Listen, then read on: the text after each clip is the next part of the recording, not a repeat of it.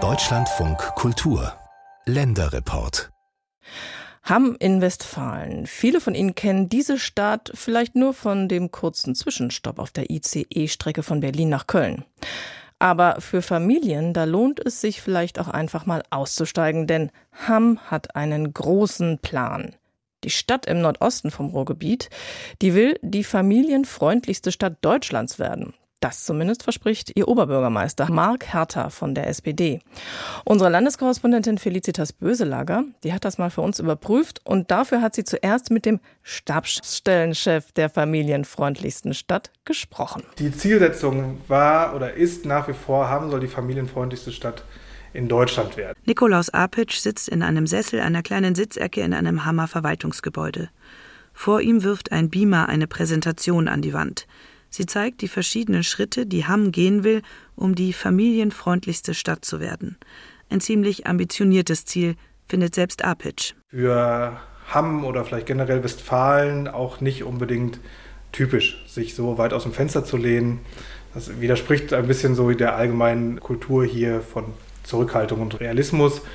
Aber ja, umso spannender ist jetzt, was daraus geworden ist und wie so eine Formulierung auch Rückenwind gibt und wirklich kräftig ja, bläst. Apitsch leitet seit rund zwei Jahren die Stabstelle Familienfreundlichste Stadt. Damals hatte Oberbürgermeister Mark Herter von der SPD mit diesem Versprechen den Wahlkampf gewonnen und es zu einem zentralen Thema seiner Koalition gemacht. Also das Thema Familienfreundlichkeit beschäftigt mich schon etwas länger und zwar etwa so lang, wie Politikerinnen und Politiker am Sonntag sagen, dass äh, die Familie die Keimzelle der Gesellschaft ist und am Montag dann aber so furchtbar wenig dafür tun. Erklärt der Oberbürgermeister seine Motivation. Um zu beweisen, wie ernst er das Wahlversprechen gemeint hat, halbierte Hertha mit seiner ersten Ratsvorlage die Kita-Beiträge. Einfach erstmal mit dem Rasenmäher oben drüber. Danach sind wir nochmal in eine neue Staffelung gegangen, haben das auch sozial nochmal etwas nachgeschärft, dafür gesorgt, dass jeder um die Hälfte entlastet worden sind, aber die schwächeren Schulter ein bisschen mehr als die Hälfte dann hinterher erlassen bekommen, dass die Einkommensgrenzen unten hochgesetzt worden sind, ab denen man überhaupt zahlen musste. Das kostet die Stadt jährlich 2,4 Millionen Euro. Nur in drei Kommunen in NRW sind die Kita-Gebühren noch günstiger, weil dort gar keine Gebühren fällig sind. Aber auf Dauer sollen die Elternbeiträge auch in Hamm ganz wegfallen. Die Kritik der Opposition in Hamm richtet sich vor allem gegen die Anzahl der Kita-Plätze so teilt Daniel Trümmers von der Hammer CDU schriftlich mit. In jeder Stadt ist beim Thema Familienfreundlichkeit noch Luft nach oben. Oberstes Ziel in der Familienfreundlichkeit ist für mich die planbare Sicherstellung der Betreuung unserer Kinder. Da fehlen in Hamm auch noch eine ganze Reihe Plätze. Aus der Stadtverwaltung heißt es dazu, in Hamm stünden derzeit etwas mehr als 2000 Betreuungsplätze für Kinder unter drei Jahren bereit. Dies entspräche einer Betreuungsquote von 43 Prozent. Bis zum Kita-Jahr 2027-28 schaffe die Stadt bis zu 400 weitere Plätze und erreiche damit eine Betreuungsquote von 50 Prozent. Man gehe davon aus, dass man dann alle Bedarfe decken könne.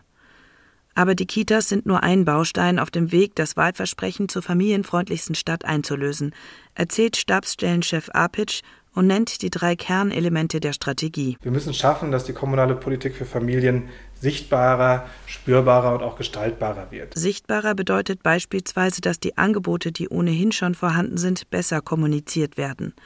Häufig seien lang etablierte Möglichkeiten den Familien gar nicht bewusst.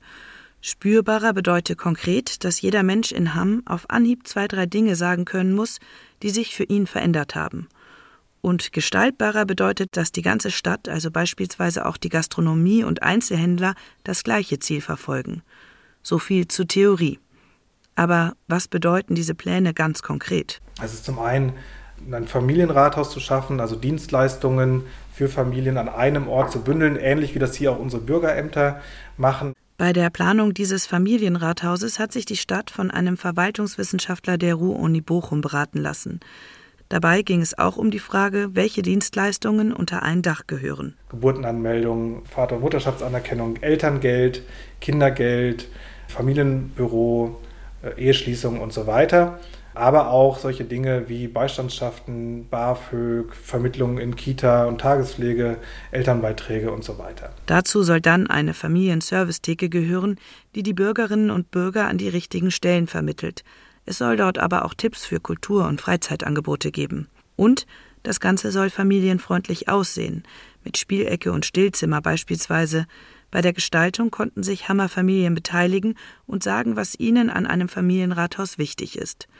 Zuerst wird hier ein bereits bestehendes Gebäude in Hamm benutzt, in der nächsten Stufe wird nach einem größeren Haus gesucht oder eins gebaut werden müssen. Aber es gibt auch kleinere Maßnahmen, die die Stadt familienfreundlicher machen sollen. Still- und Wickelorte, es gibt eine, eine, städtische App, wo man beispielsweise auf einer Karte sofort sehen kann, wo sind hier öffentlich zugängliche Still- und Wickelorte, nicht nur in Verwaltungsgebäuden, sondern eben tatsächlich auch bei Einzelhändlern und an anderen Stellen. Bei allen Projekten sei die Beteiligung der Familien wichtig.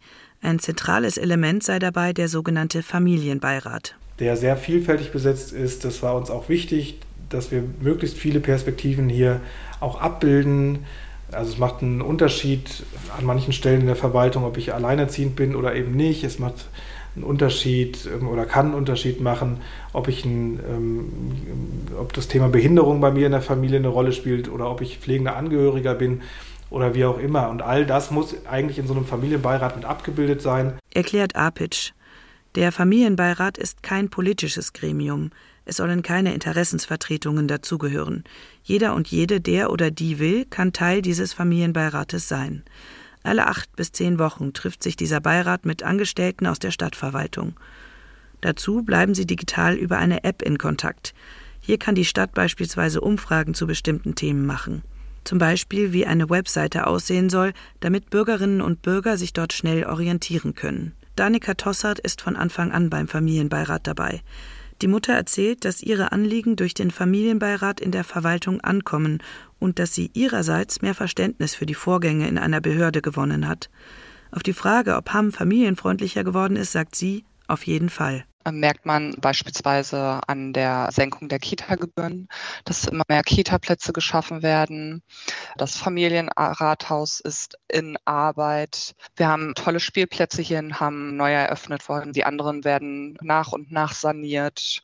Wir haben das Schülerticket ab diesem Schuljahr, ab dem kommenden Schuljahr, mit dem alle Schüler in Hamm kostenlos Bus fahren dürfen was hoffentlich zu weniger Verkehr auf den Straßen führt. Insgesamt findet Tossart also, sei Hamm auf einem guten Weg. Ein schönes Experiment aus dem Ruhrgebiet. Hamm möchte die familienfreundlichste Stadt in ganz Deutschland werden.